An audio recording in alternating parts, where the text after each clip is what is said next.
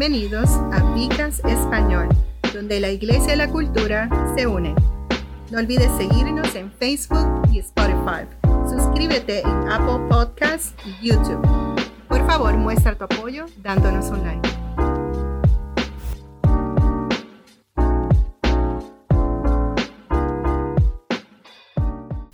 Muchas bendiciones, Dios me los guarde. Le habla este su servidor, eh, anfitrión del Vicas de Español, Roberto González, médico, pastor de Viva Church. Conmigo está Freddy Román, pastor de cuidado congregacional en la iglesia Viva Church. Bendiciones. Y hemos estado comenzando esta nueva serie, este nuevo Vicas, de lo que se llama un hermoso diseño. Eh, un hermoso diseño, ya hemos hablado en nuestra pasada intervención, hablamos nuestra pasada vicas, hablamos sobre diseñador y lo que significaba el diseño de Dios, lo que significaba la imagen de Dios y que nosotros somos reflejos y somos portadores de esa imagen. Hoy estaremos elaborando el tema de, de, de qué es el hombre, o sea, qué significa desde el punto de vista de la palabra, qué significa ser hombre o, cuál fue el diseño de Dios para el hombre o por qué Dios nos creó a los hombres. Y entonces hoy vamos a hablar del hombre. Cuando los hombres actúan como hombres, el mundo florece. Y, Freddy, eh, ¿qué, tú tienes que, decir, aportar o elaborar acerca de, esto? Eh, estoy pensando en, en que la palabra hombre, o sea, viene de Adán. O sea, Adán, Adán era el, fue el primer ser creado. cuando nosotros actuamos como Adán, en el sentido antes de la caída, las cosas fluyen y todo prospera, todo progresa, como tú bien dices, ¿verdad? Que el mundo florece cuando actuamos como Adanes, ah, cuando actuamos como hombre. Como, cuando estamos dentro del diseño de Dios para nosotros. Exacto. Es lamentable que, que el mundo se conduce en base a, la raza caída, al hombre caído.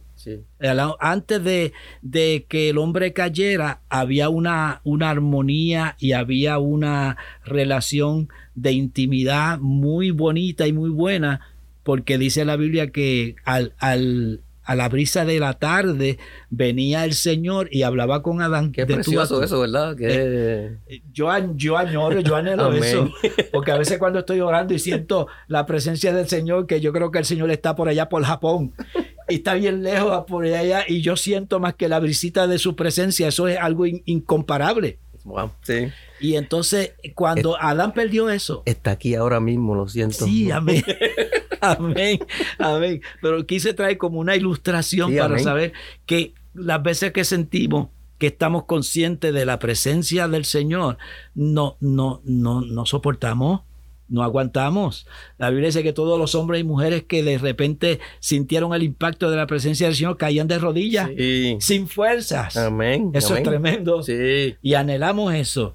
Entonces, eh, realmente eh, tenemos que aprender a convertirnos en hombres. Amén. A convertirnos en Adanes. Amén. A convertirnos en eso que Dios diseñó y creó. Los hombres de Dios ayudan al mundo a progresar. Cuando usted actúa como un creyente, como un Adán, cuando usted conoce cuál es su posición en el Señor, usted empieza a bendecir y todo lo que usted habla es bendición porque usted reconoce que no es usted usted reconoce que es el Señor. Mi hermano, mi hermana que me está escuchando, mire, eh, corra, avance a meterse en esa posición que el Señor le ha dado a usted para que el mundo sea bendecido. Amén, Bendito Dios. Amén. Y, el texto que, nos ayuda a elaborar eso que estás diciendo está en Primera de Corintios. ¿Lo quiere ver? Primera de Corintios 13, del 10 al 12. Sí, dice, pero cuando venga lo perfecto, lo que es imperfecto se acabará. Cuando yo era niño, mi manera de hablar y de pensar y razonar era la de un niño. Pero cuando llegué a ser hombre, oh, pero cuando llegué a ser hombre, fíjese, dejé atrás las cuestiones típicas de un niño. Ahora vemos de manera imperfecta como a través de un espejo, pero en aquel día veremos cara a cara. Ahora conozco en parte, pero en aquel día conoceré tal y como soy conocido. Amén, amén. Eh, estamos tratando de, elaborar la, la imagen que, eh, que Dios ha creado para el hombre. O sea, lo, que, que, se supone que como hombre seamos. Y, y me, me, encantó la forma que tú presentaste eh, el propósito y, y, el plan de Dios para Adán originalmente. Que eso fue antes, antes de la caída, pues Adán se supone que, que nos diera el modelo, uh -huh. el modelo que, que, gracias a Dios por el segundo Adán, ¿verdad? Amén. Porque si no hubiese llegado el segundo Adán, eh, estaríamos todavía eh, con muchas dificultades y con, mucho, y con muchos problemas. Fíjate, Roberto, yo te iba a interrumpir ahí porque, este, de hecho, eh, el primer hombre, como, como dice el chavo del 8, se le chispoteó sí. y dañó todo. Sí. Pero el amor de Dios es tan y tan y tan y tan eh, indescriptible. Yo, yo, creo que te faltaron un par de tan ahí. no acabaría. Una vida no me da. Sí, sí. pero pero eh, eh, Dios es tan y tan bueno que no nos dejó a oscuras. Y entonces mandó entonces el segundo Adán. Y no nos dejó huérfanos. No nos dejó huérfanos. Qué maravilloso es. Entonces vamos a proceder, a, vamos a, a, hablar un poquito de, de, esa infancia que tú estabas hablando, de que cuando uno era niño. Uh -huh. Entonces cuando, cuando uno es infante, cuando uno está en la infancia, como que todavía no, es, no tiene el, el nivel de desarrollo o el nivel de propósito que, y, no, y no solamente hablo de una infancia física, física uh -huh. también hablamos de, la, de, una infancia espiritual. Espiritual. Porque que sabemos que existe. Exacto. Entonces, por, por un breve tiempo, tenemos en nuestras vidas unas formas infan, infantiles uh -huh. que son normales, eh, o sea, sí. que son, son de esperarse. Inclusive cuando uno viene como nuevo, cre nuevo creyente, eh, la palabra dice que estamos tomando leche porque estamos en una forma espiritual infantil, estamos aprendiendo acerca de, de, qué significa eso para nosotros. Y a medida que, que, nos desarrollamos, envejecemos, no solo físicamente, sino lo hacemos también espiritualmente. Y debemos eh, permitir que eso que era parcial, se vaya, eh, pase y que, y, que y que vaya gradualmente desapareciendo para que dejar que salga el hombre de Dios que ha sido y que ha estado siendo perfeccionado en nosotros.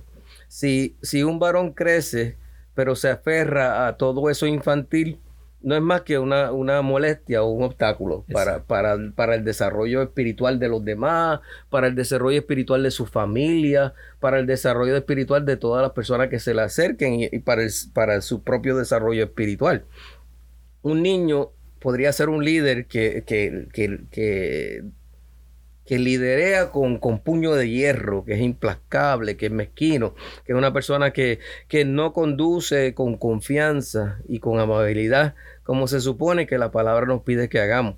Y entonces uno, uno, un hombre que ya está desarrollado, pues podría desarrollar esa confianza, esa amabilidad y estaría dispuesto muchas veces hasta poner su propia vida por, por los demás si fuese necesario. Es así, fíjate que eh, el niño por naturaleza tiende a ser egoísta. De, tú puedes hablarnos mucho de eso. Tú, tú, has sido maestro de kinder por, por un buen tiempo y tienes, tienes eh, experiencia directa. Sí, eh, y, y, y, también y tengo siete nietos. Oh, wow, ok. Que, que tengo que intervenir porque sí. si no se matan. Sí. Ese es mi juguete. O sea, tienden a, tienden a ser egoístas. Y, y, y eso no es una diferencia cuando venimos al Señor. O sea, cuando venimos al Señor traemos todo ese bagaje y tenemos que ponerlo la pie, al pie de la cruz.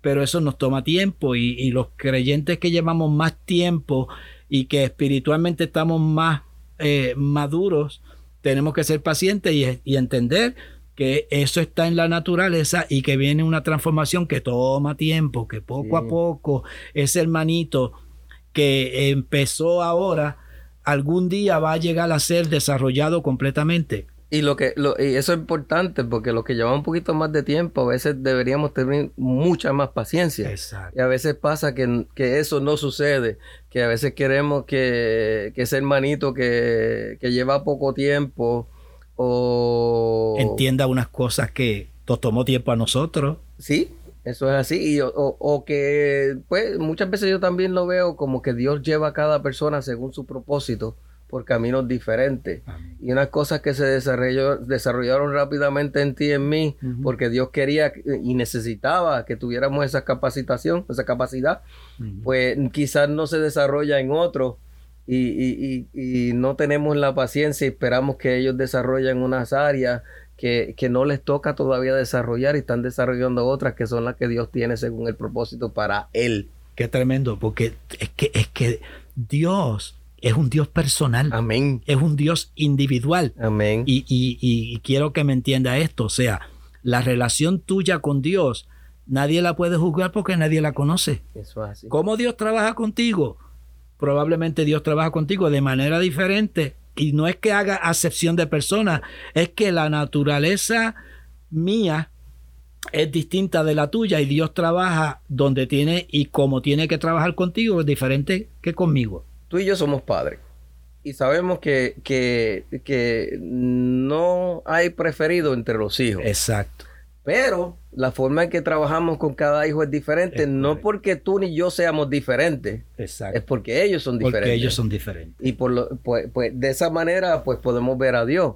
Dios no trabaja diferente contigo, conmigo, porque, porque tengo una relación diferente contigo o porque tú seas un, un- un- el, el nene lindo o algo así por el estilo. No, trabaja diferente contigo porque tú eres diferente. Exacto. Y tu propósito, el propósito para el cual Él te diseñó, es diferente. O sea, para unos lo- los diseñó para ser maestros, otros pastores, otros evangelistas, otros profetas, y, y- y cada uno tiene su, su- su propio diseño, su propio desarrollo. Y a- aún, aún cuando Dios nos llame a trabajar en lo mismo, aunque Dios nos llame a trabajar en lo mismo, va a trabajar contigo en unas áreas que probablemente en mí no las tiene que trabajar. Pues, pues yo lo, lo que veo en eso es que muchas veces, aunque vas a trabajar en lo mismo, no es exactamente lo mismo. Ajá. porque posiblemente pues a ti te llamen para una congregación de 400, a mí me llamen para una congregación de 25 o a mí me llamen para trabajar en un área rural y a ti te llamen para trabajar en una área de la ciudad, o sea que y para cada una de esas de esas específicos eh, propósitos nosotros tenemos que tener unas cualidades y tenemos que tener una capacitación. Y Dios es tan especial y tan específico que, se asegura de trabajarte en esas áreas.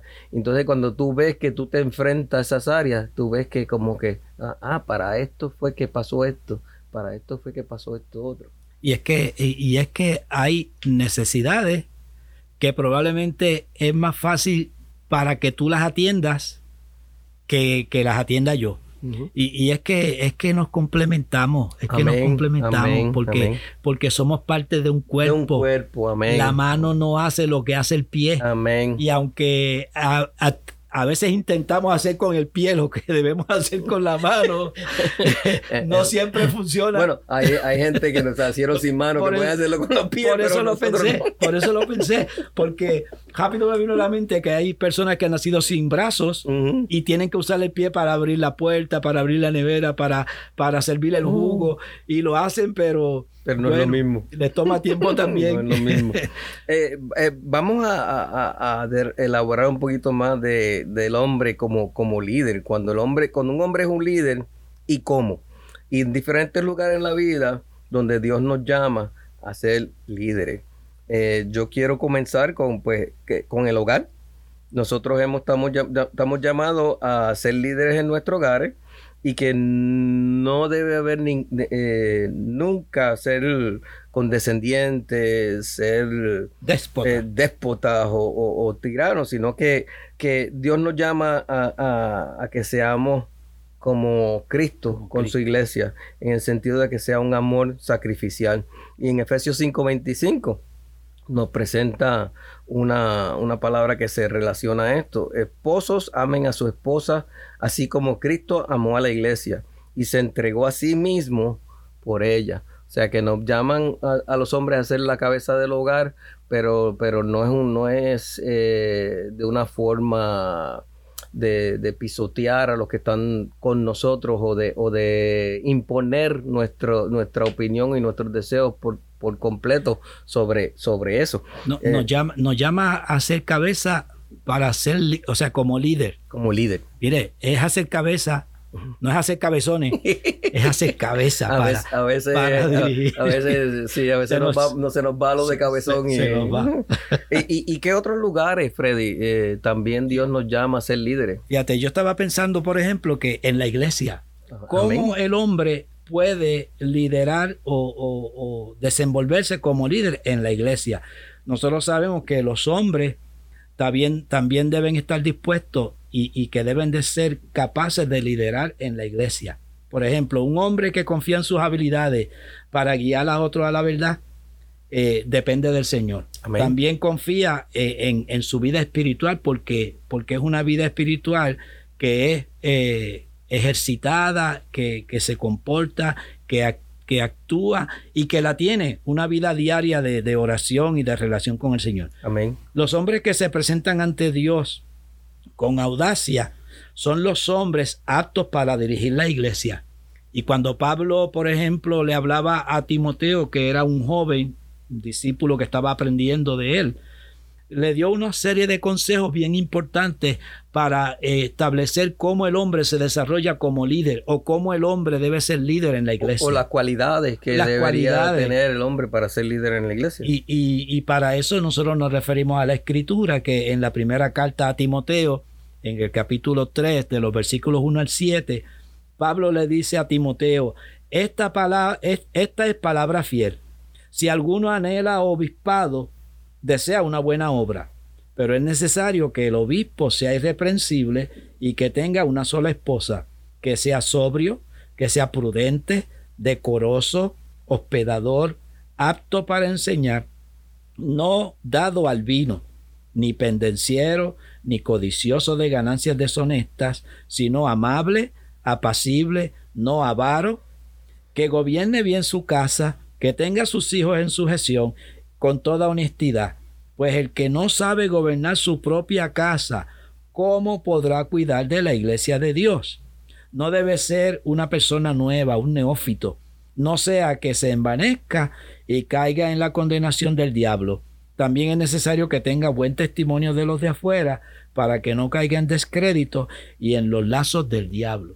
¿Qué tú crees de eso, Robert? Oh, yo, pues entiendo que el diseño de, de Dios, Dios es perfecto. O sea, él, tiene diseñado cómo nosotros podemos tener relaciones correctas, rela- re- relaciones que, que deben ser y, y cómo eh, debemos ser líderes en algunos lugares específicos, como ya hablamos en el hogar en la iglesia, y para eso necesitamos unas características eh, especiales que obviamente tienen, tienen por, por definición a, a- a desarrollar ese, lo que hablamos anteriormente de esa imagen de Dios en nosotros. y a los que están liderando con, que llevan tiempo, cuando surge un grupo, una congregación de creyentes, tenemos que unas directrices y tenemos unos parámetros establecidos por la palabra para que nosotros nos, nos fijemos en qué persona vamos a poner a dirigir, a guardar, a cuidar esa congregación. Háblate un poquito más de eso, eso, está, eso está interesante. Co- ¿Cómo, cómo, porque yo estoy seguro que muchas personas están interesadas en cómo eso se, eso se lleva a cabo. O sea, ese, eh, eh, eh, específicamente se utiliza a, a- a Timoteo como si fuera una receta o cuáles son las cosas que muchas veces se utilizan para eso. Bueno, eh, en, en el Vicas anterior nosotros señalamos que, que si alguno habla, hable conforme a las palabras de Dios. Amén. O sea, todo lo que nosotros hacemos lo debemos hacer de acuerdo a la palabra del Señor. Sea que hablemos, sea que pensemos, sea que actuemos, debemos de tener en cuenta cómo Jesús lo haría, o sea, de acuerdo a la palabra del Señor. Y si nosotros vamos a, a- hay un, un grupo de hermanos que están distantes de nosotros, que no pueden venir a congregarse con nosotros, pero viven distantes y necesitan a alguien que los cuide, Como Branson, Como como, la Branson, República Dominicana, exacto, como-. Como, el North Campus. pues no podemos nombrar a un líder por amiguismo. Ah, este es mi amigo, yo lo voy a mandar, mira, vete a tal. No, hay unos parámetros, hay unas directrices, hay unos requisitos en la Biblia. Y nosotros hacemos bien conseguir lo que Dios dice, Amén. porque cuando, si hacemos lo que Dios dice, la Biblia dice que cuando nosotros confiamos en el Señor y ponemos a Dios en nuestra vida, todo lo que hagamos prosperará. Amén, amén. Y, de eso es que está hablando Pablo a Timoteo. Unos requisitos. Cuando busques a alguien para dirigir al pueblo, fíjate en estas cosas. Que tengan esas cualidades. Exacto. Y, y, pues por último, queremos también hablar de que el hombre debe ser líder en la cultura. Los hombres crean otros hombres. ¿Y, qué quiere decir eso? Que, que el desarrollo de un hombre desde que es niño, eh, debería tener hombres en su vida que lo ayudan a desarrollarse en términos de todas estas cosas que estamos diciendo, en las características que debe tener. Y la sociedad se beneficia de los hombres que, que pueden ser los líderes correctos. Si los hombres que dirigen la iglesia fueran capaces de crear hombres así, en el resto de la sociedad, la mayoría del mundo estaría llena de hombres que tienen una comprensión completa de cuál es su papel, su rol la sociedad es mejor cuando los hombres actúan como hombres. Hemos estado hablando en el Bicast español, estamos hablando de el hombre, o sea, cuál es el diseño de Dios para el hombre, cuál es la imagen de, de Dios en el hombre y cómo un hombre se puede convertir en hombre y luego convertirse en líder en las diferentes áreas donde Dios lo pone. Eh, este es su servidor, Roberto González, médico, pastor de Viva Church y me acompaña Freddy Román, pastor de cuidado congregacional en la iglesia Viva Church. Que Dios los bendiga y que Dios me los guarde. Amén. Gracias por acompañarnos en Vicast Español. No olvides seguirnos en Facebook y Spotify. Suscríbase en YouTube y Apple Podcasts. Por favor, muestre tu apoyo con un like. Esto hace que crezca el Vicast y a expandir el Evangelio.